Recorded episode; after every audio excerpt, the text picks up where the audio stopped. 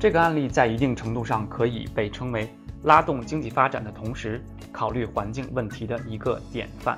除了带来财政和工作收入之外呢，那这个数据中心在能源结构方面也是一股突如其来的力量。这种发展思路呢，对于城镇化进程飞速的我国，其实呢也是非常有借鉴意义的。韩知识解读。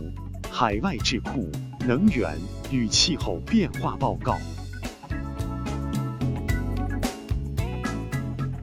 本期解读的内容跟往期呢有一个小小的不同。今天所分享报告的主体呢不是政府，而是一个全球社交媒体巨头脸书，也就是 Facebook。我们一起了解一下这个网络科技公司是如何参与并推进美国乡村地区的能源转型的。那报告的全称呢是。公司案例研究：脸书的绿色能源目标正在推进新墨西哥州的电力部门转型。对原文感兴趣的听众呢，也可以点击音频介绍中的原文链接。这份研究报告呢，是来自于能源经济和金融分析研究所 （IEEFA），也可以简称为 IEFA。那 IEFA 呢，是美国的一家知名智库，重点呢是关注能源市场、能源经济。以及能源转型政策有关的问题，国内的专业媒体呢也经常引用这家智库的报告研究结果。本文的第一作者 Carl Cates，他呢是 IEFA 的政策分析师，曾任职于彭博社以及纽约时报担任编辑。那其他两位呢曾分别在银行和媒体供职。这个案例中的故事呢是开始于2016年的十月份。当时，脸书决定在美国的新墨西哥州一个叫 Los Lunas 这样的一个小村镇，下面呢我也会简称它为 Lunas。这个 Lunas 小村镇呢，它其实人口还不到一万五千人，建设一个数据中心，除了带来财政和工作收入之外呢，那这个数据中心在能源结构方面也是一股突如其来的力量，因为它改变了新墨西哥州的电力生产方式。推动该州呢比以前预计更快的速度接受更高比例的可再生能源。那 IFA 的发现是在经过几年的发展后呢，脸书的这个绿色能源行动成功的加速了新墨西哥州电力部门的能源转型进程。脸书的数据中心的电力需求正在推动该州可再生能源消费在两年内达到百分之四十这样的一个占比。这个项目在推动当地经济发展方面呢，给出了一个非常漂亮的成绩单。数据中心的建设带来了超过一千个建筑工作岗位。那该中心的运营呢，则需要二百名员工。此外呢，数十家的新企业跟开发项目呢，受脸书的数据中心的带动呢，也要进驻在该地区。而这个项目在可再生能源发展方面呢，也不逊于。上述的成果，数据中心本身呢，正在推动新墨西哥州电力公司 PNM 向可再生能源快速的转变。预计到二零二三年，该公司百分之四十三的发电量将来自于风能跟太阳能。那十年前呢，这个比例呢还不到百分之十。而在此之前，煤炭曾经是当地的能源来源的支柱。预计未来两年内。煤炭的能源需求方面呢，将下降到百分之七以下。这个案例在一定程度上可以被称为拉动经济发展的同时考虑环境问题的一个典范。相较于传统的立足基础设施建设的经济激励措施，这个案例与众不同之处在于，它对当地的经济有明显的拉动作用，同时呢，也极大的带动了可再生能源的市场需求。作者认为。受新冠疫情的影响，未来的商业和文化活动呢，可能比过去更加依赖于数字技术。那科技行业呢，将继续强劲的发展，而数据中心也可以被看作是推动乡村地区发展的一个催化剂。IFA 的这份报告对脸书公司的这个案例分析中呢，重点关注了如下的几个问题：第一呢，就是这样的项目能够建成的契机是什么？第二呢，就是这个项目带来的具体影响是怎样的？数据中心为何可以推动能源结构的变化？第三呢，是这个项目的参考价值到底在哪里？那我们下面就这三个问题进行一一的解释。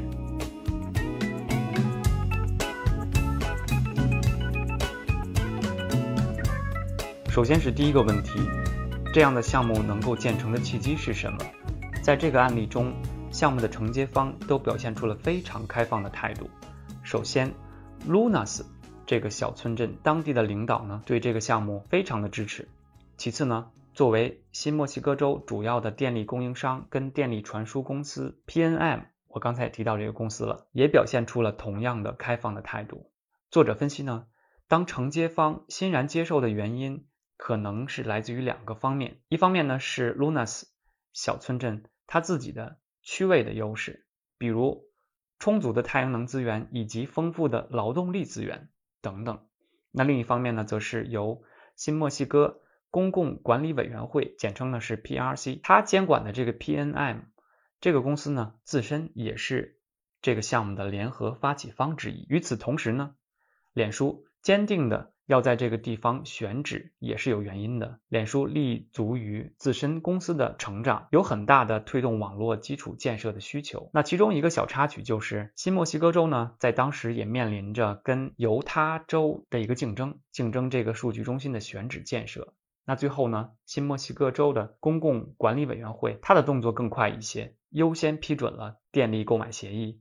还有就是脸书跟当地的这个电力公司之间的一份特殊的服务合同，进而使新墨西哥州比犹他州抢先一步拿下了这个项目。虽然这笔交易本质上是市场驱动的，但它并不是在公共政策真空的环境中发生的。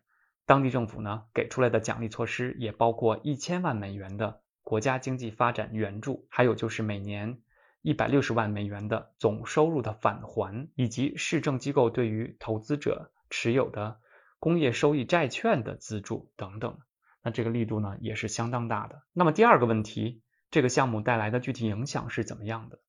那 Facebook 呢曾经委托第三方机构对数据中心的效益进行了评估。那研究的数据表明呢，这个数据中心对当地建筑业、零售业以及酒店餐饮业有明显的拉动作用。这个研究估计，数据中心每一百万美元的运营支出就会创造一百三十个左右的就业岗位。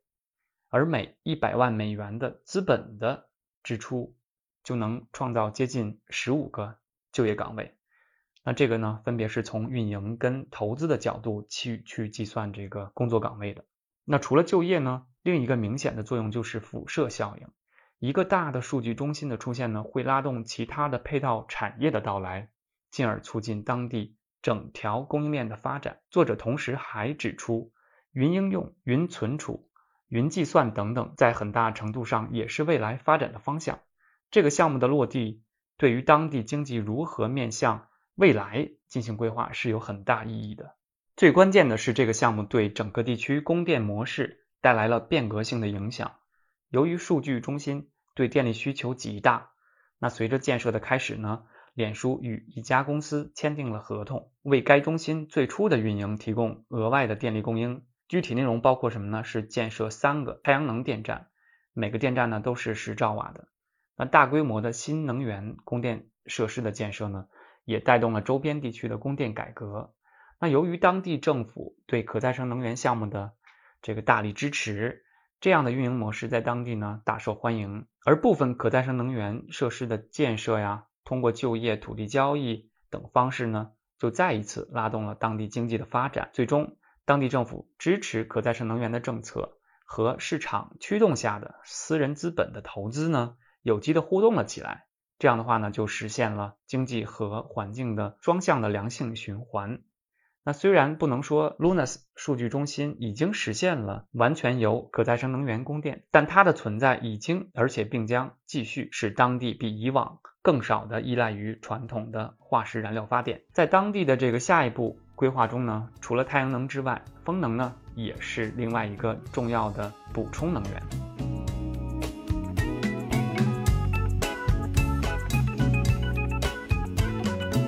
最后一个问题就是这个项目的参考价值在哪里？Lunas 受脸书带动呢，获得这样天时地利人和的发展，其实是让很多社区羡慕不已的。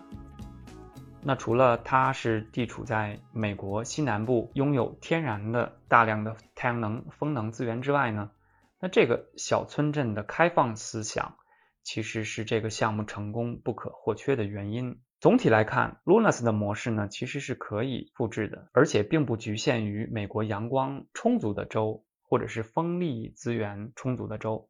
关键的问题呢，是依循这个思路，因地制宜。